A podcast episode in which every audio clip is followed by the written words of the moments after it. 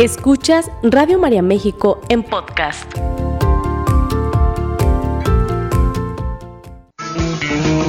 Estás distraído, no sabes dónde estás.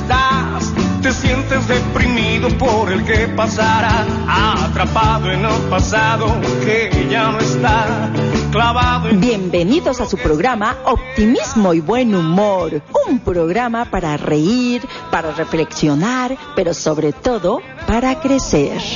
Cambia la frecuencia, la dirección. Recuerda que si tú estás aquí es porque está diseñado para ser feliz. Ser feliz, diseñado para ser feliz. Muy buenos días a toda la gente bonita que nos escucha en esta hermosa mañana. Como siempre, muy contenta su servidora Julia Pérez y Narda Alarcón. Aquí, ahora sí que eh, dándoles la bienvenida y que se comuniquen con nosotros. Ya saben que nos encanta que nos manden sus mensajes, ya que nos eh, den sus puntos de vista, que nos hagan comentarios respecto a los programas, que nos sugieran eh, de qué quieren que hablemos. Y bueno, ya saben los teléfonos es 33 33 67 1000 si quieren llamar o si quieren enviarnos un mensaje de WhatsApp, lo pueden hacer al 33 34 50 15 96. Eh, Narda, ¿cómo estás? Qué gusto recibirte. Hola, hola Julia, muy buenos días a toda la familia de Radio María. Pues bueno, como cada viernes, de verdad muy contenta, entusiasmada de reunirnos acá donde podemos reflexionar de tantos temas, podemos divertirnos, podemos sonreírle a la vida y compartirlo con todos ustedes. Así que pues muy contenta, muy buenos días. Claro que sí. Fíjate que, bueno, pues nos han estado pidiendo eh, temas sobre los adolescentes. La gente dice, ¿qué hago? Auxilio con mis jóvenes. Yo creo que mucha gente le tiene miedo a esta etapa de sus hijos, de la adolescencia, porque dicen es que tengo ahorita un problema, mi hijo está muy rebelde, como que siempre mm, se ha manejado este, uno de los estereotipos que se ha manejado siempre es que es una etapa de rebeldía, ¿no? Eh, en donde no saben muchas veces los papás qué hacer. Porque porque bueno, en este momento ellos traen muchos cambios y no los entendemos, no, no puedo entender lo que mi hijo quiere y, y asimismo yo creo que ellos no nos comprenden a nosotros como adultos, ¿no? los jóvenes dicen, eh, eh, viene a mi mente ahorita el ejemplo que, que siempre dicen, ¿no? Es que el joven cuestiona mucho porque la caja de la pizza es cuadrada, la pizza triangular y, y nada tiene sentido, ¿no? la pizza, cada rebanada es triangular y la pizza es redonda. Dicen, ¿qué onda? La caja cuadrada, la pizza redonda y la rebanada, este, o sea, el pedacito en triángulo, este, nada, así ellos ven, nada tiene sentido, ¿no? Entonces, es. importante hablar sobre qué pasa cuando nosotros tenemos jóvenes, este, adolescentes rebeldes. Sí, así es, Julia. Es uno de los temas que como papás eh, nos asusta que se llegue esta etapa, eh, casi, casi que la queremos lejos de nosotros, ¿no? Porque ciertamente implica muchos cambios. Y es que, bueno, hay que entender, lo primero es entender que en esta etapa, bueno, se está empezando a constituir una identidad y como tal, bueno, pues muchas veces el adolescente lo hace eh, distinto a los papás, ¿no? Tiene que eh, poner como ciertas limitantes en la forma de pensar de los papás para constituir precisamente su propia identidad. Y es que también eh, estos eh, estigmas que se le ha puesto a la etapa de la adolescencia, ¿no? Por un lado les decimos que ya no son niños, pero por otro lado, este, bueno, son demasiados chicos para tomar decisiones. Entonces desde ahí también entra el caos, la confusión, ¿no? Ni son niños, pero tampoco son adultos. Entonces en esa transición, claro que como papás nosotros nos desesperamos, nos llegamos a perder como dices, eh, le tenemos miedo, ¿no? A esa etapa donde tantos cambios se sufren y donde está afianzándose una personalidad. Creo que esto es lo primero que tenemos hoy que dejar claro eh, y nuestro papel pues es acompañar y comprender y requiere una muy alta dosis de paciencia sobre todo eso. Fíjate que yo siempre les digo, entre los 0 y 12, introyecta todo lo que tengas que, meter a la cabecita de estos hijos, ¿no? Valores, principios, educación, y, y, es entre los 0 y los 12, ahí esos cimientos, ¿no? Entre los 13 y los 18, paciencia. tolera, tolera, pero ya traen sus bases y si ellos tienen buenas bases, tú no debes de preocuparte. Hoy por hoy les digo, que tú, el adolescente que tienes es lo que tú hiciste con ese niño, es lo que, es el resultado de lo que trabajaste tú con ese niño, ¿no? Y de los 19 en adelante, bueno, pues ahora sí que apóyalos porque ellos empiezan a tomar sus propias decisiones ya. Y, y en este caso, bueno, eh, Narda, tú tienes ahorita una adolescente. ¿Cuántos años tiene tu niña? Está por cumplir 13. Ah, 13 años, sí. Sí, sí, sí. Es una edad en la que empiezan ellos a ya no ver todo, ya no empiezan a admirar tanto a los papás. Sí, claro. Ya empiezan a ver los defectos y a decir, ay, mis papás no son tan sabios como yo pensaba.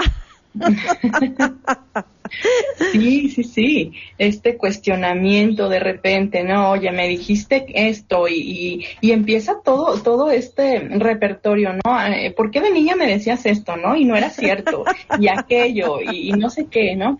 Eh, por eso, bueno, claro que es una etapa que nos requiere mucha atención, sobre todo, Julia, una de las cosas importantes que yo considero en la adolescencia es interesarnos por los temas que a ellos les interesan. De repente muchos adolescentes se sienten incomprendidos, se sienten mm, que no encajan en la familia, que no son parte de, precisamente porque, bueno, empiezan a tener unos gustos un poco raros, exóticos, voy a llamarlos así, ¿no? Empiezan a buscar como esa exclusividad donde la influencia está fuera de casa y, y nosotros como papás lo que hacemos es criticar precisamente esos gustos. Entonces, esta es una manera en la que los vamos a perder más fácil. Si nosotros nos interesamos no tiene por qué gustarnos, ¿no?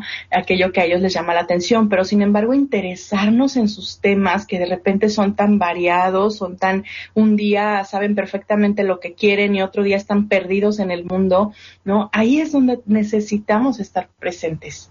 Yo, yo considero que nosotros como papás, tenemos que entender, entender que pasamos por esos momentos nosotros y recordar qué era lo que vivíamos y cómo chocábamos en esos momentos con las ideas y con, o sea, con lo que papá y mamá pensaban, ¿no? Su forma de, de, de educar, de mandarnos, de decir, de hablar.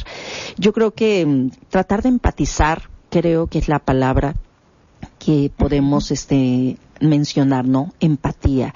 Tratar de ver qué es la necesidad de esos niños a esa edad, porque nosotros pensamos que son unos niños.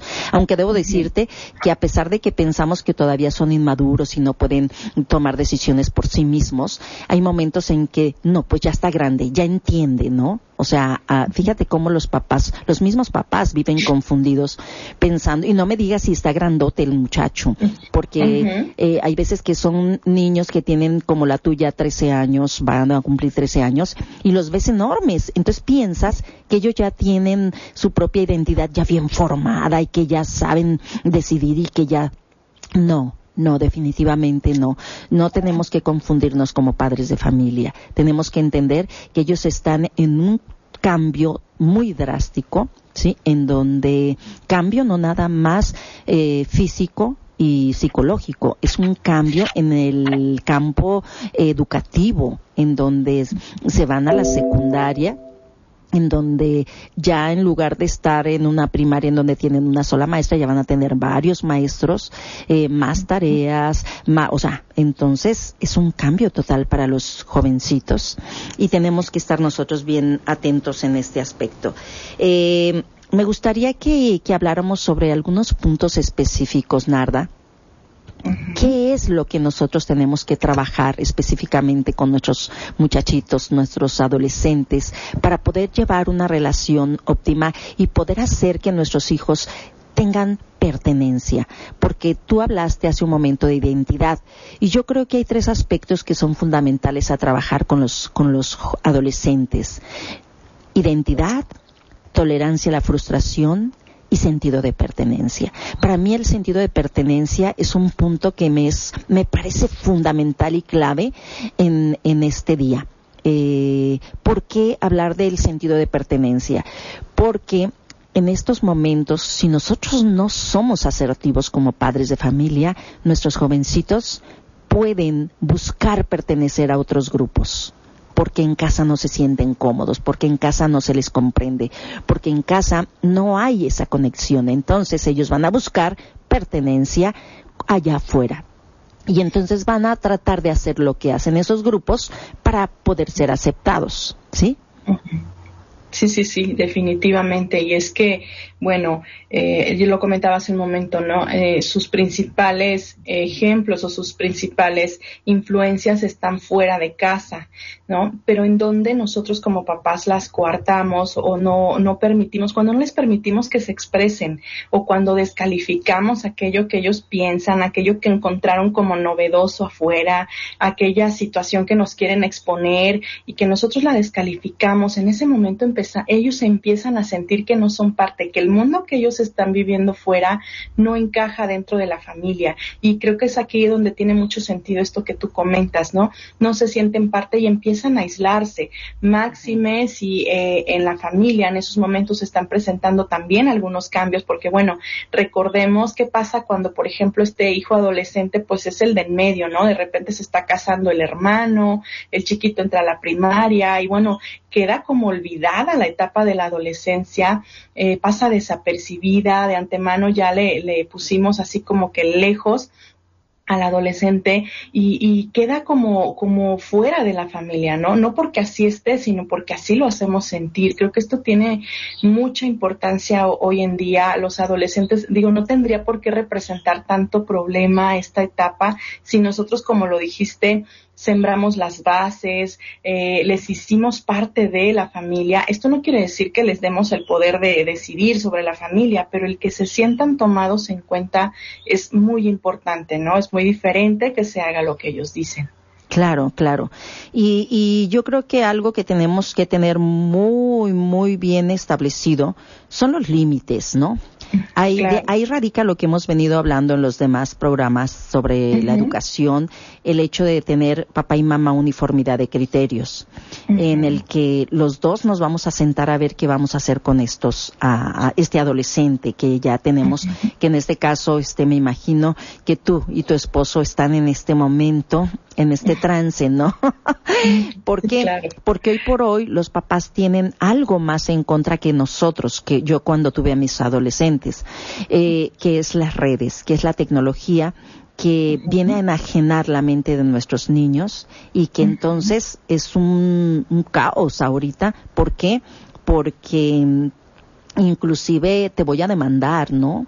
Te voy a demandar porque esto y por esto y por esto. Entonces se sienten como respaldados ellos, porque eh, antes se decía este los hijos, los valores de los hijos y ahora los hijos dicen mis derechos, ¿no? Mis derechos.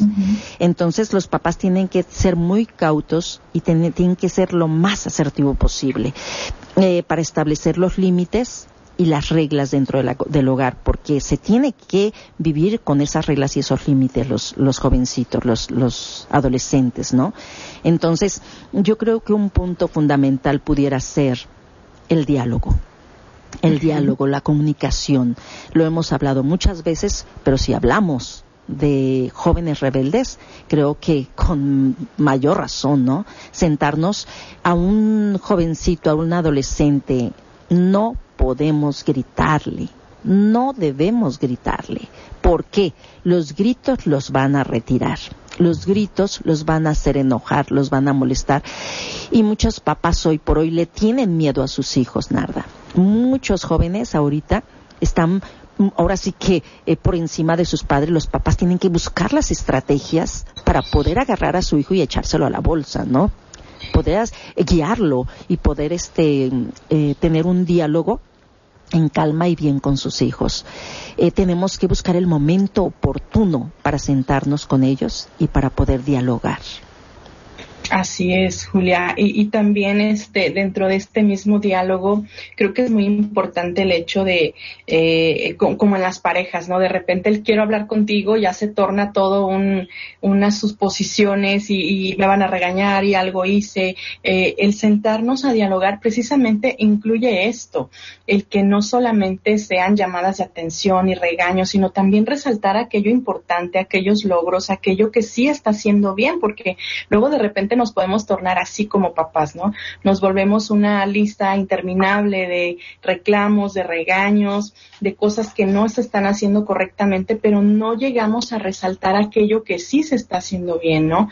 Recordemos que en esta mente adolescente es muy dada a pensar este que, que comete muchos errores, ¿no? Se está estigmatizado como que, que se cometen errores y bueno, es que ellos todavía están en un desarrollo neurológico en donde actúan mucho por impulsos. Entonces, teniendo en cuenta esto y que, que se sienten pues que están adaptándose a una transición, ese diálogo tiene que estar plagado también de reconocimientos, de afianzamiento, de palabras que, que lleven a una construcción de la personalidad, no a una destrucción de la personalidad, ¿no? Ejemplo, mira un dato muy interesante que encontré acá. Eh, dice, si les dices toda su vida una palabra, en la edad adulta la habrán escuchado unas 80 mil veces, por lo tanto lo tendrán introyectado. Imagínate si en este diálogo constantemente yo estoy diciéndole a mi hijo adolescente o a mi hija adolescente no sirves para nada, nada haces bien, ¿no? ¿Qué va a pasar en esta edad adulta? Pues precisamente va a hacer todo en su vida para cumplir esa palabra, ¿no? Entonces, en este diálogo creo que tenemos que ser muy cuidadosos también, ¿no? Oye, hijo, creo que eh, esta decisión que estás tomando me parece que no es acorde a la edad que tienes, ¿no? No es acorde, sin embargo, puedo darte algunas alternativas que te ayuden a decidir mejor. Es, muy distinto, ¿no? ¿no? No es este solamente llegar y quiero saber por qué no hiciste esto y por qué no hiciste aquello y qué pasó con esto y, y nos volvemos una serie de reclamos. Entonces, este diálogo considero yo que desde la empatía, desde, ya lo decía, ¿no? Con mucha paciencia, con mucha tolerancia, ¿no? Porque de antemano sabemos que nos enfrentamos a muchas influencias externas que ellos tienen en ese momento. Claro, claro. Yo creo que aquí es en donde nosotros tenemos que trabajar la verdadera autoridad, Narda. Así es. Eh, autoridad. Esto es este hacer que nuestro ¿qué es la autoridad? Sí, es muy diferente a como nos educaban muchas veces a nosotros por poder, es muy diferente educar por poder y educar por autoridad. Eh, cuando yo era niña, mamá, ¿me dejas ir aquí a la vuelta con mis amiguitas? No. ¿Por qué? Porque soy tu madre y no vas. y no íbamos. Ahorita. cuestionabas. Eh, y no, no, no, ni siquiera lo cuestiono. Y hoy por hoy los hijos cuestionan todo. Entonces, eh, ¿por qué? Porque no me dejas ir, porque no voy, ¿sí? Entonces ahí es en donde entra la autoridad. ¿Qué es la autoridad? Agregarle razón al poder que nosotros tenemos. Porque el poder sí, definitivamente tú tienes como padre la, este, la autoridad del poder ahí. Pero, ¿qué tenemos que hacer? Ok, me dejas ir a la vuelta. ¿Qué crees, mi amor? Te amo mucho, pero hoy no vas. Otras veces yo te he permitido que vayas, mamá, pero porque todos van a ir. Sí, mi amor, otras veces yo te he permitido ir, pero, pero ahí es en donde la autoridad hace la diferencia, ¿no? Vas a explicarle por qué. Porque estos niños de hoy, ¿sí? Quieren, quieren que les digas por qué. Quieren que les expliques por qué, la razón. Y entonces tú tienes que dar tus razones porque es por lo que no vas a permitir. Y, eh, pero hoy no vas por esto y por esto, mi amor, mañana nos vamos a levantar muy temprano. Otras veces sí te he permitido, yo te llevo inclusive otras veces, pero hoy no, mi amor. Y no por eso dejo de amarte. ¿Por qué? Porque tenemos que siempre, siempre educar en el amor y ellos lo tienen que sentir y lo tienen que saber. Hablando se entiende la gente. Nosotros tenemos que decirles a estas nuevas generaciones cuáles son eh, los motivos. No podemos decir simple y sencillamente porque yo decido. No. Y papá y mamá tienen que estar en común acuerdo. ¿Por qué? Porque si uno dice sí y el otro no, entonces uno pierde autoridad. Le quitamos la autoridad al otro, nosotros como pareja, ¿no? Tenemos que, hablar con ellos cuáles son las consecuencias de que ellos falten a, las reglas de la casa. ¿sí? Tenemos que hablar cuáles pueden ser las consecuencias. Entonces, a estos jovencitos hay que hablarles, no hay que andar con mentiras, no hay que andar con rodeos, porque ellos quieren este que le hables al grano. Y yo creo que esto es algo que los papás tienen que trabajar. Si tú les dices mentiras a tus hijos, entonces no va a haber credibilidad. Ahí es, ahí es en donde radica el hecho de la congruencia total y más en estas edades, porque tú tienes que ser como papá, como mamá, lo más congruente posible porque tus hijos te lo van a cuestionar. Ah, ¿quieres que yo haga y tú no lo haces? ¿Sí? O sea, estamos en otra época, Narda, y los papás tienen que estar, tener esto bien claro. No pueden educar a sus hijos como cuando los educaron a ellos. Así es. Hemos ido evolucionando, hemos ido cambiando, el mundo ha cambiado, eh, las circunstancias, todo. Entonces tenemos que transformar esa educación. ¿Sí? Sí, sí, completamente de acuerdo, Julia. Creo que esto siempre lo vamos a tener que enfatizar porque muchas, muchas personas, sobre todo papás, no sé si a ti te pase, me imagino que sí, llegan y, te dicen, es que no puedo con mi hijo, es que mi hijo, es que mi hijo, mi hijo, pero revisando un poco la dinámica familiar te das cuenta precisamente de esto, de que no están de acuerdo papá y mamá, de que uno quiere imponer al otro, de que uno prohíbe y el otro permite, y claro que uno se vuelve el malo dentro de la familia, uno se vuelve el cuate, el bonachón, y el otro se vuelve el ogro, se vuelve la persona incómoda en casa. Entonces creo que mucho radica aquí. Tienes toda la razón al mencionar que a veces queremos emplear las mismas estrategias que nosotros, en las que nosotros fuimos educados, sin embargo, no funciona así. Tenemos que ver las cualidades del hijo, las características del hijo y las necesidades del hijo, que por mucho no son las mismas que las nuestras. Por eso se dice siempre, Narda, que cada hijo tiene diferente papá y diferente mamá.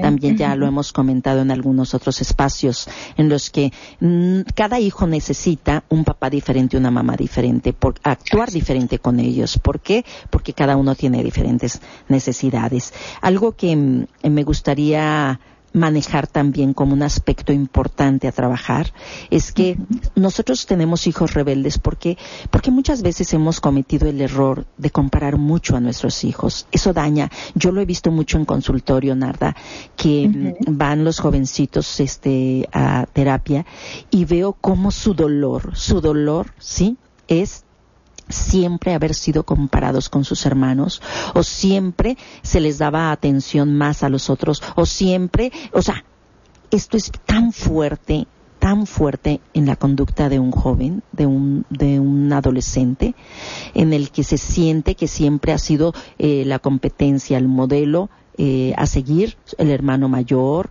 o siempre el hermano menor, o eh, es muy frecuente, se dice, el que, que el problema muchas veces es el sándwich. ¿Por qué? Porque el grande es el grande, el chiquito es el chiquito y yo qué soy, ¿no? Me lo han llegado a decir. ¿Y yo qué? O sea, yo, a mí cómo se me, se me llama, ¿no? Fíjate nada más cómo ellos mismos, ¿sí?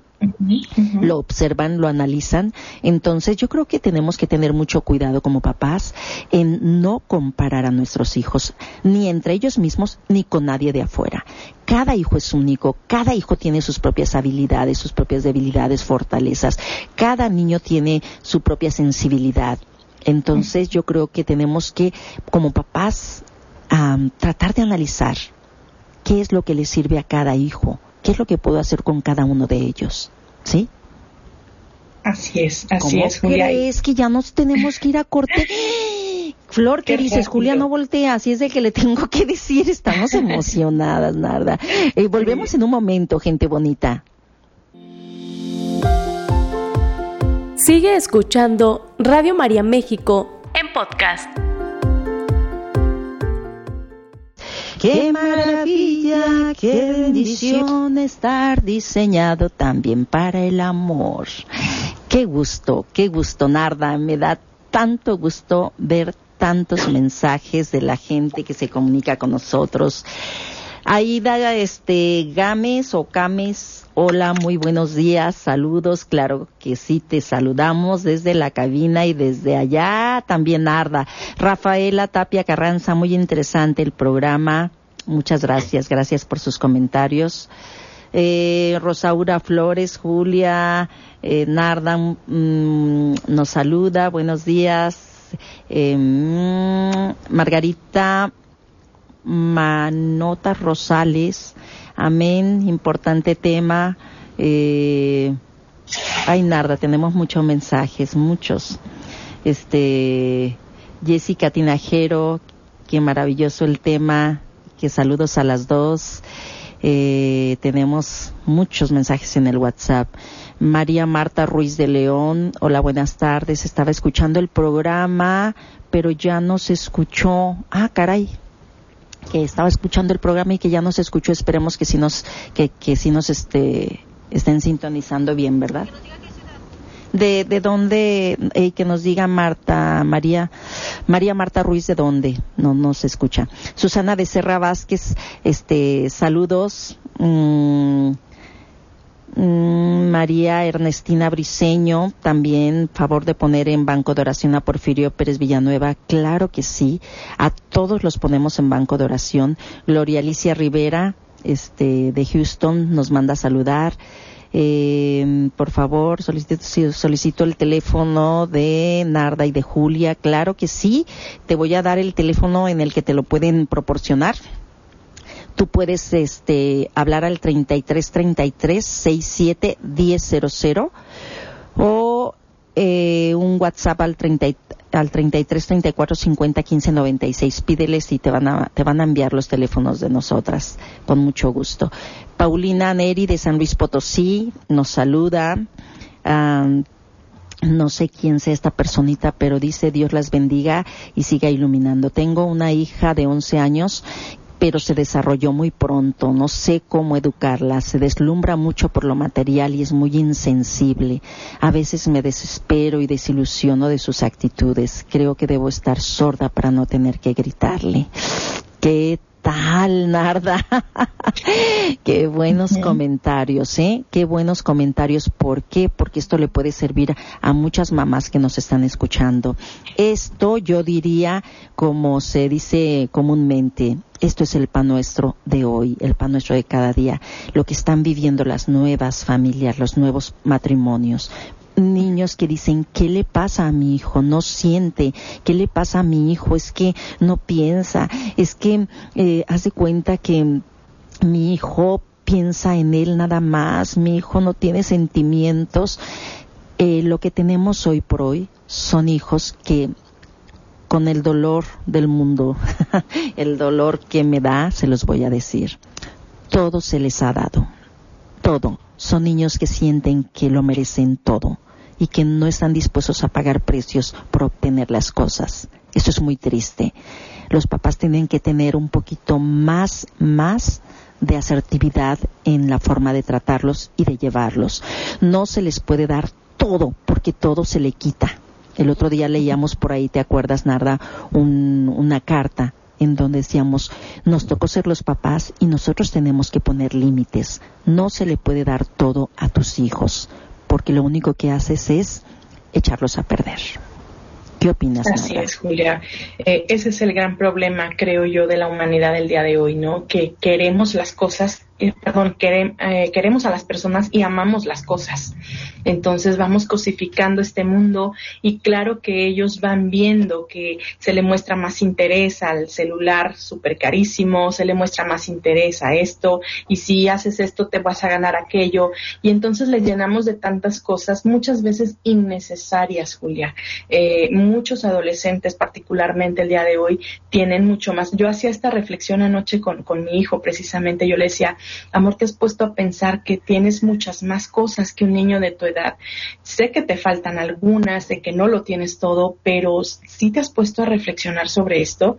Y me decía, sí, y debo de dar gracias. Así es, así es. Esto se nos ha olvidado mucho el ser agradecidos por aquello que tenemos, hasta por el plato de comida, Julia. Hoy por hoy nuestros adolescentes no saben agradecer y claro que entonces se van enrolando en esto de tener, en esto de, de en afianzar esa personalidad. Muchas veces es de manera comparativa, ¿no? ¿Quién tiene los tenis más costosos? ¿Quién tiene la ropa de mejor marca? Y todo esto. Y nosotros como papás vamos afianzando esto, ¿no? Nos vamos esforzando y de repente ya nos quedamos a trabajar otras horas con tal de comprar en lugar de parar y reflexionar, a ver hijo, ¿y es necesario que tengas esto?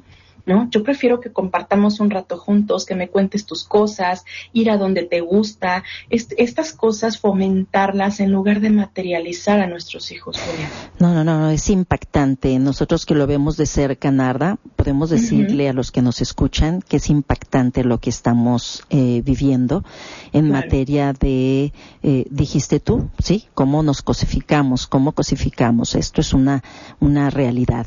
Eh, hoy por hoy los papás se des, no, no, no se desviven por darle a sus hijos lo, lo que necesiten, lo que necesiten, porque lo ven como una necesidad. O sea, es que eso lo necesita. No es cierto, no es cierto. Fíjate que nosotros crecimos en donde se nos compraba en Navidad, porque era el, el día de Navidad, era cuando se nos compraba o en nuestros cumpleaños. Y nada más. Nada de que el día del niño les vamos a hacer una fiesta les vamos a dar como hoy por hoy. No, no, no, no. O nada de que porque el niño sacó calificación, porque el niño sacó buena calificación. No, no, no, no, no. A nosotros se nos compraba en Navidad y el día de nuestros cumpleaños y nos iba bien, ¿verdad?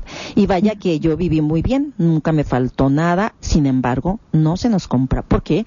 Primera, porque no era una idea de los padres y segunda porque éramos 10 hermanos, entonces no, se nos iba a comprar a todos eh, y teníamos lo necesario y vivíamos muy felices, muy felices porque la felicidad no te da nada externo. No te lo dan las cosas externas que hoy por hoy se está confundiendo esto, ¿sí? Quizás porque me siento culpable, porque dejo a mi hijo por irme a trabajar todo el día, porque yo conozco papás que se van todo el día y descuidan a sus hijos. Entonces llegan y bueno, ellos de una manera material quieren este cubrir esa ausencia, ¿no? Entonces yo creo que mm, si te vas todo el día a trabajar, no vas a cubrir tú con los con las cosas materiales. Tienes que buscar la manera de estar, de estar presente con tus, con tus hijos, ¿sí? Lo, lo más que se pueda. Se, por ahí se dice que hay que dar tiempo de calidad, ¿no? No en cantidad. Y digo yo, bueno, hay que hacer caso de esto. Bien, hay que hacer, si no tienes mucho tiempo, hay que dar la calidad en el tiempo. Pero sí, eh, seguimos con muchos mensajes, Narda. Jesús Pedro Soto Jiménez. tanto que hablar. Alejandro Farfán, hola, muy buenos días, Julia. ¿Me puedes saludar a mi esposa Angélica Zavala de parte de Alejandro Farfán? Claro que sí, claro que sí, no, aunque sabemos que no es un programa de saludos, pero con mucho gusto. Este, eh, tenemos muchos mensajes, deja, reviso por acá, Narda, porque mucha gente está interesada en este, en estos temas. ¿Sí? que, son muy necesarios. Eh, tenemos por acá también María de los Santos de Guadalajara, gracias a Dios. Este Banco de Oración René García, María Cristina Hernández. Eh, saludos, escuchando con mucho gusto. Narda Julia, les enviamos saludos. Eh, les pido Banco de Oración por la sanación física de su esposo. Claro que sí, con mucho gusto, María Cristina. Ay, no, no, no, no, muchísimos, muchísimos mensajes. María Castro López de Guadalajara, Lourdes Carranza de San Luis Potosí, a todos, a todos les mandamos saludo. Y bueno, pues eh, muchos puntos que trabajar, Narda. ¿Qué opinas al respecto? Sí, sí, sí, definitivamente. Y uno que no quisiera dejar pasar el día de hoy, Julia, en este tema de la adolescencia, es que como papás tenemos que vigilar de manera constante y sutil, sin invadir, acompañar sin invadir y sin exhibir aquello que nosotros percibimos de nuestros hijos. Creo que este es un punto también muy importante en esta etapa de adolescencia, la vigilancia constante. ¿Cuántos papás hoy, hoy por hoy no saben, por ejemplo, los planes que tiene su hijo, no saben la tristeza en la que vive su hijo, no saben, de repente yo les les platico a los papás, ¿te ha comentado la idea que trae latente, no sé, de, de tatuarse, por ejemplo? No, claro que no. ¿A qué horas te dijo eso? Me dicen, ¿no? Entonces, muchas veces no nos damos cuenta qué pasa, ni siquiera en el mundo exterior de nuestros hijos, menos en el interior. ¿Qué están pensando? ¿Qué están, ¿Cómo se visualizan? ¿Qué proyectos tienen? ¿Cómo formulan sus metas? No, no nos percatamos de esto, Julia. Y con esto no quiero decir que tengamos que ser intrusivos, tenemos que ser muy sutiles, pero constantemente, ¿no? Platicar. Hijo, ¿qué fue lo mejor de tu día hoy? Hijo, ¿qué fue lo que no te gustó tanto? ¿Qué, qué cambiarías en estos momentos, ¿no? De ti. ¿Cómo lo harías? Irlos llevando a la reflexión y de esta manera también estamos involucrándonos en sus pensamientos. Julia, ¿cuántos adolescentes hoy están muy distantes de su familia y la familia no se da cuenta de esto, ¿no? Hace días que no sale del cuarto, hace días que no come con nosotros, hace días que, que no comparte nada. Entonces creo que estos son focos muy importantes de alarma porque muchas veces eh, cuando ya queremos intervenir, bueno, ya el chico está en un estado depresivo, en un estado ansioso, y esto se pudo prevenir desde la cercanía, Julia. No, no, y es un super punto, Narda, porque las personas tienen que entender qué es lo que se está padeciendo hoy por hoy para prevenir más que lamentar. Hoy por hoy lo que se está eh, trabajando en consultorio con los adolescentes y los jóvenes es ansiedad y depresión. Entonces, papás tienen que estar alertas. Porque todo esto se afianzó mucho más gracias a la pandemia gracias a, la falta de salidas, eh, gracias a que estaban papá y mamá con los hijos todo el día muchas veces. Entonces, se tiene que trabajar mucho esta parte. Narda, nos dicen que nos tenemos que ir despidiendo. Qué barbaridad. Qué rápido. Eh, hay mucho, mucho que trabajar en base a nuestros adolescentes. Yo considero que un punto importante es eh, hacerlos sentir valiosos en la en el hogar es en donde nosotros podemos trabajar la autoestima. Y son en estas edades en las que nosotros podemos tumbar, acabar con ellos o elevarlos, edificarlos. Eh, sí hay que llamarles la atención, sí hay que este, manejar las situaciones que no son convenientes, pero también tú lo decías al principio, es eh, edificarlos y eh, saber reconocerles lo, lo grandiosos o lo buenos que son, ¿sí? Creo que, mm, eh, como siempre, un punto fundamental y clave también es para mí la preparación espiritual. Creo que todo lo que se está viviendo es gracias a falta y la ausencia de Dios. Entonces, pues papás, se tiene que trabajar todo esto. Yo creo que vamos a hacer otro programa, Narda. Vamos a continuar con este programa sobre los adolescentes, así es de que, ¿con qué te despides, Narda? No, pues simplemente recordarte, papá, que la adolescencia no es una enfermedad, no se cura, hay que acompañarla y qué va a pasar y no por eso te dejan de amar. Desde la comprensión y desde el amor, claro que se puede construir una adolescencia sana. Claro que sí. Eh, saludos, Blanquestela Alamilla González. Buenos días, maravilloso tema. Dios las bendiga. Banco de oración por todos los jóvenes, por sus padres. Claro que sí, me encanta. Para que Dios nos ilumine y sepamos guiar a nuestros hijos. Y gracias a los abuelitos que hoy en día muchos se hacen cargo de sus nietos. Eh, muchas gracias, Blanquestela. Creo que hay que poner en banco de oración a todos esos padres de familia que están batallando ahorita con sus hijos rebeldes y que ahorita ya tienen encima el resultado de, de muchos errores, porque todos los papás cometemos errores. Yo siempre digo a los jóvenes que con los que trabajo, le digo, jamás, jamás hay que vivir reprochando lo que hicieron sus papás. ¿Por qué? Porque jamás en la vida hacemos queremos hacer daño a nuestros hijos. Los errores que cometemos es por ignorancia no porque eh, nosotros queramos hacer algo malo. Y, y bueno, pues tenemos que retirarnos, Narda. Les deseamos a toda la gente bonita que nos escucha que tengan un muy buen fin de semana y que si Dios nos lo permite estaremos la el próximo viernes con otro tema para los adolescentes. Hasta pronto. Esta fue una producción de Radio María México.